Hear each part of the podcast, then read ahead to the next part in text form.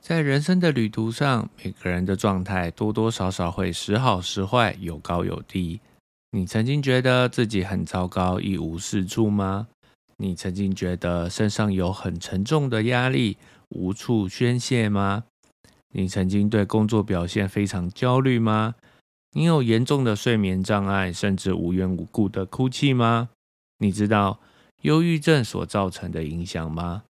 你知道？该如何与忧郁症患者相处吗？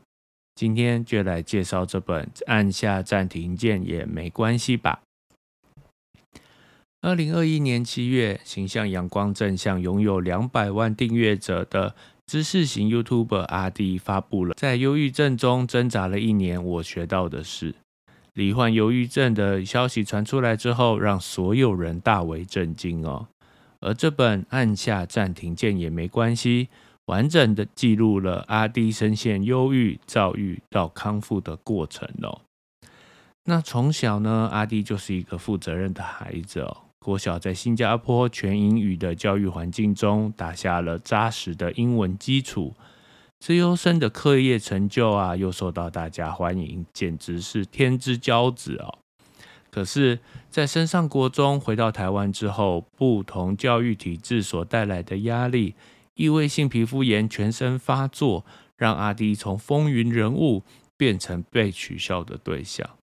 当时的他认知到，总之啊，讨厌一个人是不需要有理由的。长大以后呢，只能自己成为自己的老师，依靠自己的力量走出被困住的地方。在参与许多拍摄、剪辑、研究摄影器材之后呢？再结合从小就擅长的英文，阿迪英文就此诞生了。成为 YouTuber 之后呢，阿迪很快的就公开了异位性皮肤炎的经历。除了分享各种治疗方式，同时降低大家对这个疾病的恐惧哦。那在二零一七年、二零一九年突破百万、两百万订阅之后呢，阿迪突然陷入了倦怠。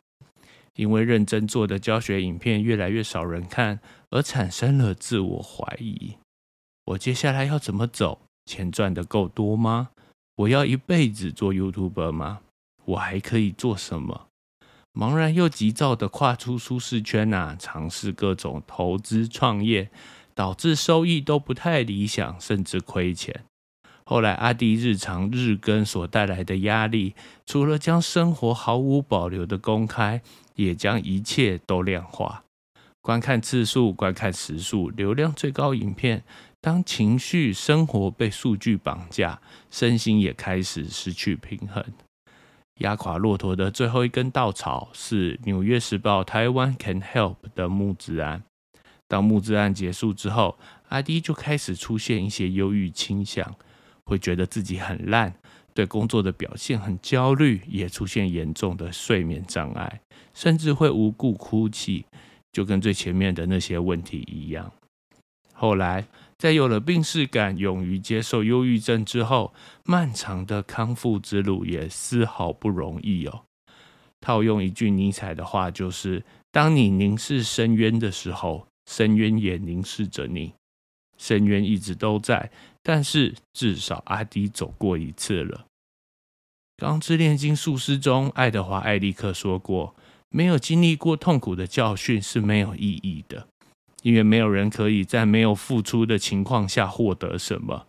但是透过忍受痛苦和克服痛苦，人的心会变得强大，变得完整。”那这本书除了阿弟的人生故事之外呢，书中还有很多的 Q&A，解答了许多疑惑。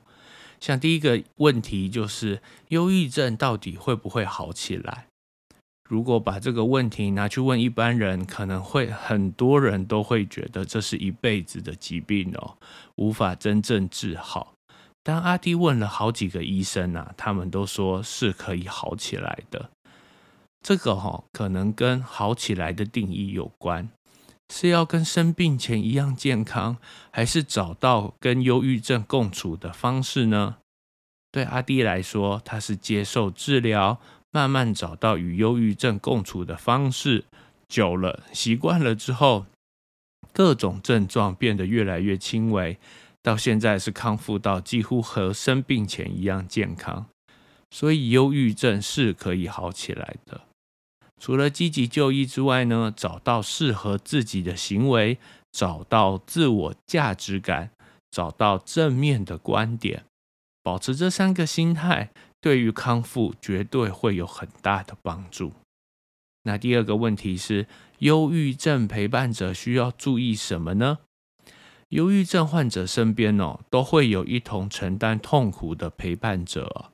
虽然说倾听与陪伴对于患者来说很重要，但是陪伴情绪低落的亲友从来就不是一件容易的事。对于陪伴者，书中提供了三种方法，像是照顾好自己的健康，不要卷入他的回圈中，学会与患者共处、同理。网络上会有各种方法哦，比方说不要说加油啊，不要逼他做事啊。但是最重要的、最舒服的相处方式是源自同理哦。当你用“我知道你现在经历着无法想象的痛苦，我知道你已经很努力了，我现在可以帮助你做什么”，这些以同理为出发点进行沟通哦，就不会说出不该说的话了。那阿迪特别提到，书本的资讯比较可靠，也提供了书单。其中《忧郁症自救手册》之前就有介绍过，在这里一并提供给大家参考哦。那今天所介绍的这本书呢，我认为相当有意义。在东方文化上，男性往往需要展现出坚强，不轻易摆出脆弱的姿态。而作为一个具有网络声量、有实质影响力的名人呐，公众人物，我相当佩服阿迪的勇气。勇于公开异位性皮肤炎还有忧郁症的经历，就像志奇七七在推荐序里面的一段话：我们现在所遭受的挫折啊，会在未来成为支持别人的那道光。我相信这本书对两种人相当值得作为参考哦。第一种是内容创作者 Casey Neistat 在二零一八年以《The Pressure of Being a YouTuber》为标题哦，提到许多知名 YouTuber burn out 倦怠的状况。从这个角度来看哦，这本书让我特别重视自我察觉这件事，有点像预防针或者疫苗，对身心健康有所警觉哦。如果要扩大解释的话，其实所有内容创作者都需要注意这个议题，不管是哪个平台，像是 YouTube、Facebook、Instagram、Twitter、TikTok。不管是什么创作形式哦，像是 podcast、作家、编剧、演员、摄影师、歌手、艺术家、画家，创作的压力其实如影随形哦。就算现在这个频道的订阅数都很少，但就算是两百万订阅的阿迪，同样会遇到假如创作没人看怎么办的焦虑。所以。我才觉得这本书适合所有我认知中广义的内容创作者，对身心健康建立起自我察觉的雷达。那除了内容创作者之外呢？另一种则是对忧郁症好奇的人哦。这本书详实的记录了阿迪一路走来的心情点滴。假如你正怀疑自己有没有忧郁症，或者亲朋好友正陷入忧郁症的漩涡。那么看过这本书，能更加同理他们所遭遇的处境，而不是只是单纯说忧郁症都是因为不知足啊、抗压性差这种缺乏同理心的言论哦。那这集到这边也要告一段落。如果你喜欢今天的介绍，记得按赞、订阅、分享。那些阅读教我的事，我们另一集见喽。